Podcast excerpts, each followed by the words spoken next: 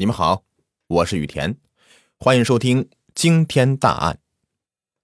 两千零六年的五月二十一日凌晨，北京一对双胞胎少年带着他们的情侣虐杀了一个素昧平生的陌生女子。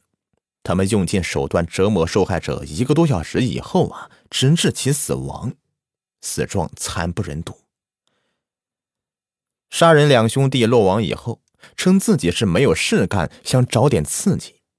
在听到受害者受虐待的惨叫声，自己感觉特别舒服。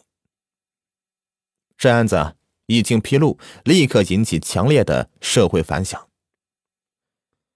北京市第一中级人民法院以故意伤害罪和抢劫罪数罪并罚，判处四少年有期徒刑，最高的十七年，最低九年。一审判决以后，北京市人民检察院呢就刑事判决部分提起了抗诉。两千零八年的一月八日，北京市高级法院对此案进行了终审宣判，部分呢支持了检方抗诉，被告人中的双胞胎的哥哥苗大磊的刑期由有期徒刑的十七年改判为了无期徒刑。法院呢同时维持了其他三个被告人的原判刑期。如果凭良心评论这起案件的性质啊，既使用了极其恶劣、令人发指这样的词，都是难以形容的。我们甚至可以直接把这四个少年称之为恶魔了。此案一出，舆论震惊，闻者错愕。正因为这四个少年用近乎兽刑的极端方式虐杀与他们毫无关系的妇女，才迫使我们不得不冷静的思考：现在的这个孩子，怎么会如此冷漠的对待生命呢？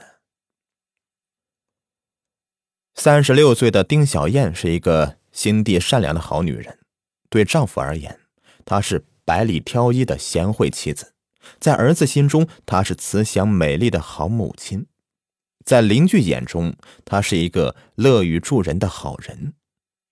然而，正是这样一个风华正茂的江南女子，却无端遭受到了横祸而丧命于北京街头。含泪远去的丁小燕，绝对不会宽恕这四个少年，但是也许她会更加牵挂在人间继续流泪的丈夫和孩子。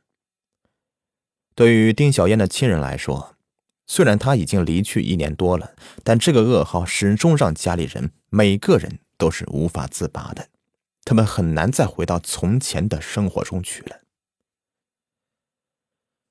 丁小燕住在北京市宣武区琉璃厂附近的一条胡同的深处，她和丈夫梁梦生租住的小屋的加起来呢还不到十平米，房间虽然很小，但是一家三口啊却是觉得温馨无比。如今这间屋子只剩下未亡人追忆已亡人了。一九九二年出生在浙江省苍南县的丁小燕和梁梦生喜结良缘。一年以后啊，他们的儿子出生了。那时候他们的生活比较清苦。丁小燕在老家的理发店工作，梁梦生呢经常过去帮忙，再做点其他的小生意。虽然两人都很努力，但是家里的生活啊，仍旧是没有得到什么改善。通情达理的丁小燕并没有埋怨梁梦生没有给她良好的生活环境，反而默默的支持他，让梁梦生特别的感动。丁小燕的姐夫早年来到北京，开了一家小公司，经济条件呢逐渐好转。当他看到丁小燕夫妇的情况以后，便想帮忙拉他们一把。于是呢，他又让梁梦生到北京过来打工。丁小燕和梁梦生一合计啊，觉得目前也只能够外出打工才能挣到更多钱了。于是，两千年，梁梦生只身来到了北京。一年以后啊。牵挂着丈夫的丁小燕带孩子也跟随过来了。孩子插班进了家附近的一个小学，一家人在姐夫的帮助下，生活比起以前来要好了很多。在北京的日子里，梁梦生每天早出晚归的在外面跑业务，丁小燕则在姐夫的公司里面工作，平时啊还负责接送孩子上学。丁小燕呢是一个贤惠的女子，这江南女子的温柔贤淑，在她身上啊是一应俱全。每天，丁小燕给她老公做完饭以后啊，无论多晚，都要等他回来一起吃。梁梦生回到家以后，洗脸水啊、洗脚水都是丁小燕亲自端到跟前的，以至于梁梦生常常对丁小燕说：“你对我太好了，我真不知道这辈子该怎么来呵护你、保护你。”虽然儿子已经十四岁了，但是丁小燕仍旧是每天给孩子洗脸洗脚，在他的眼里，孩子就是他的心头肉，永远都长不大。两千零六年的五月二十日，已经是晚上十一点了，可是梁梦生还是没有回家。窗外淅淅沥沥的小雨，让丁小燕的心里蒙上一层担忧。望着桌上已经凉了的饭菜。丁小燕不禁有些发怔，她不知道目前这样的生活是不是她想要的。在偌大的京城，丁小燕感受到的也是生活的艰辛。相比而言，也许在江南小镇的日子更让她留恋。时间在胡思乱想中，很快到了深夜十二点，可是梁梦生。还没有回来，电话也没有打过来一个。丁小燕坐不住了，便到侄子那里借走小灵通，随后呢，又找到哥哥，说自己要出去找梁梦生，还向哥哥要了一百块钱。临出门的时候呢，丁小燕告诉哥哥说，让他有事儿就打小灵通。这个小灵通呢，可能很多的年轻听友啊，不知道是什么。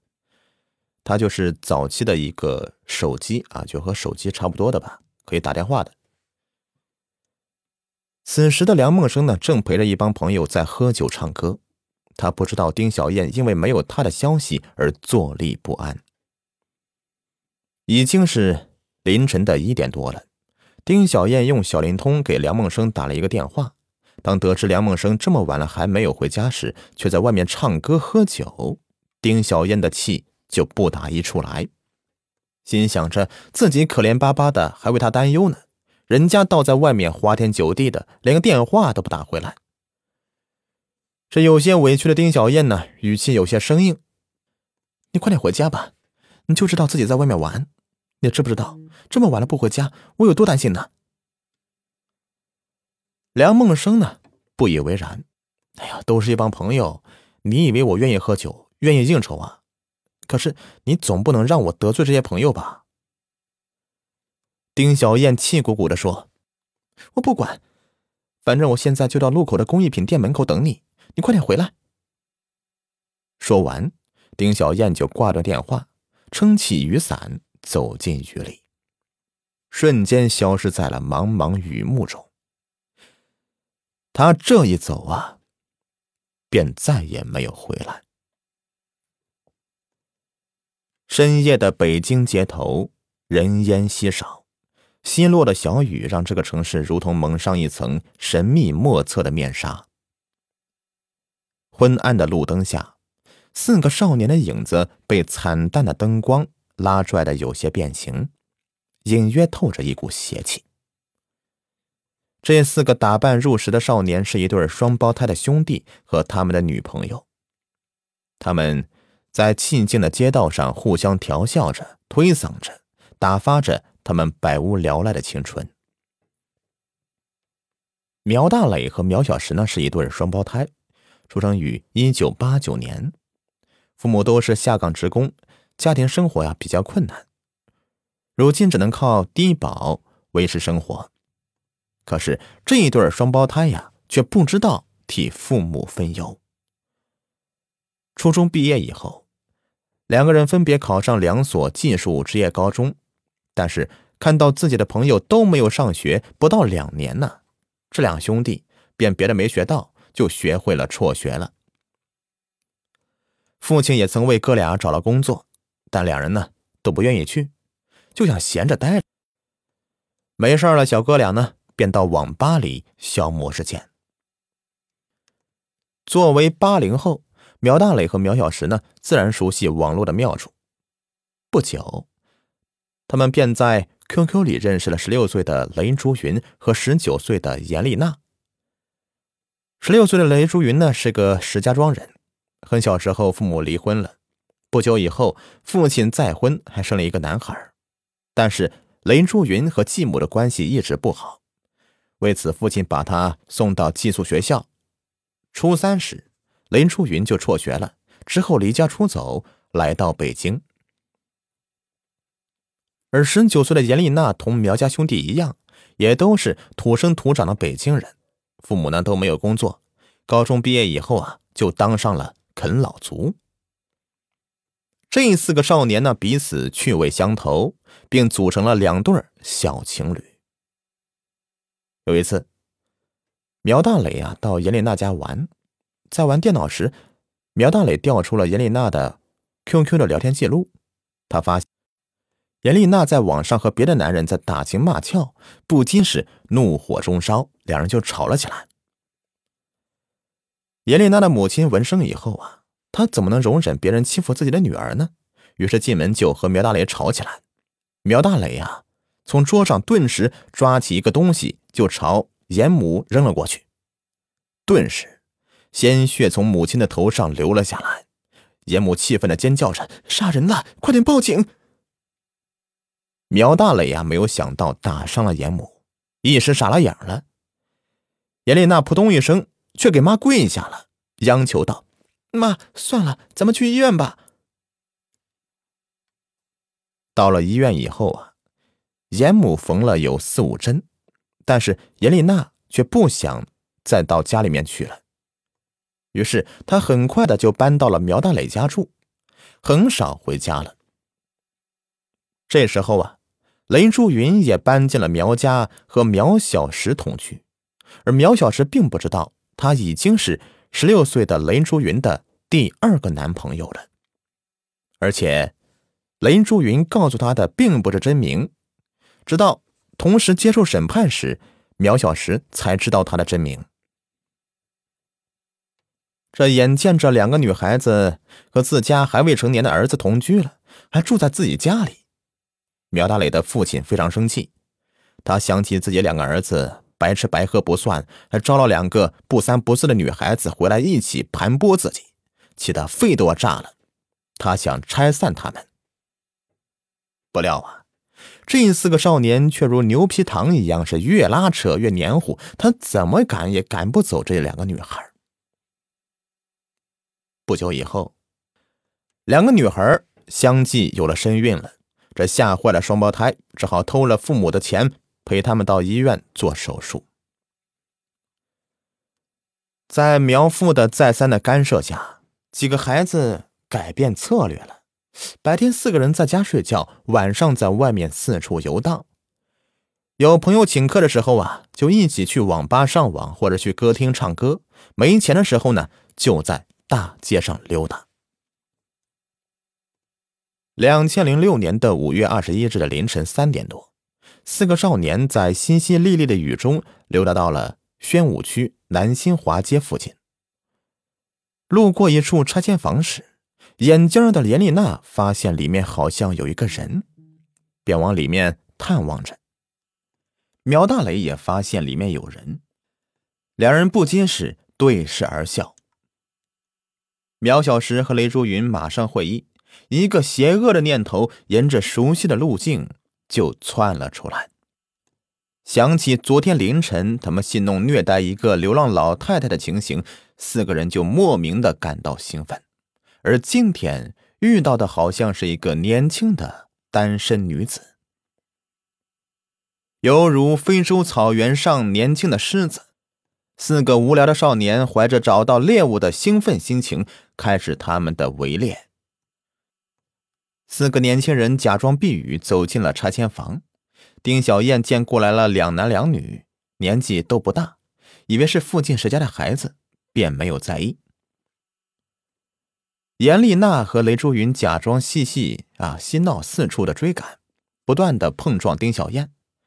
丁小燕呢，便避让到角落里，但是严丽娜却追过去，撞了一下丁小燕，然后倒到地上，嘴里连连的哎呦的叫着。苗大磊呀和苗小石马上冲过去，抓住丁小燕就问道：“你为什么要把他撞倒啊？你们长眼呐？”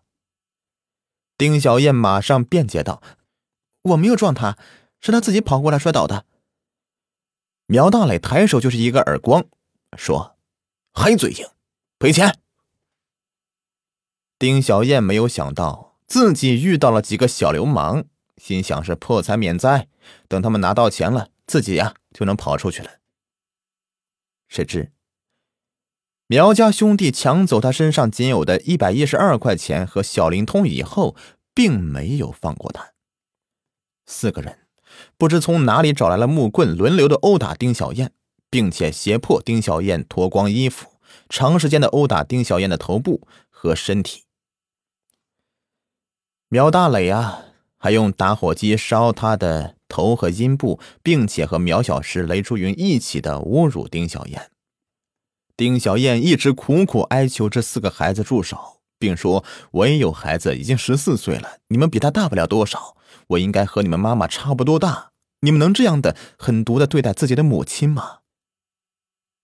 可是，四个少年根本就没有听进去丁小燕的话语。他们在丁小燕的哀嚎中，似乎找到一种另类的快乐和宣泄。他们狞笑着，残忍的折磨死了这个和他们母亲年龄相当的女人。在他们简单的头脑里，不会想到，如果有人这么对待自己母亲，他们会有怎样的反应？也许有的只是冷漠和快感。上集已播完，下集继续。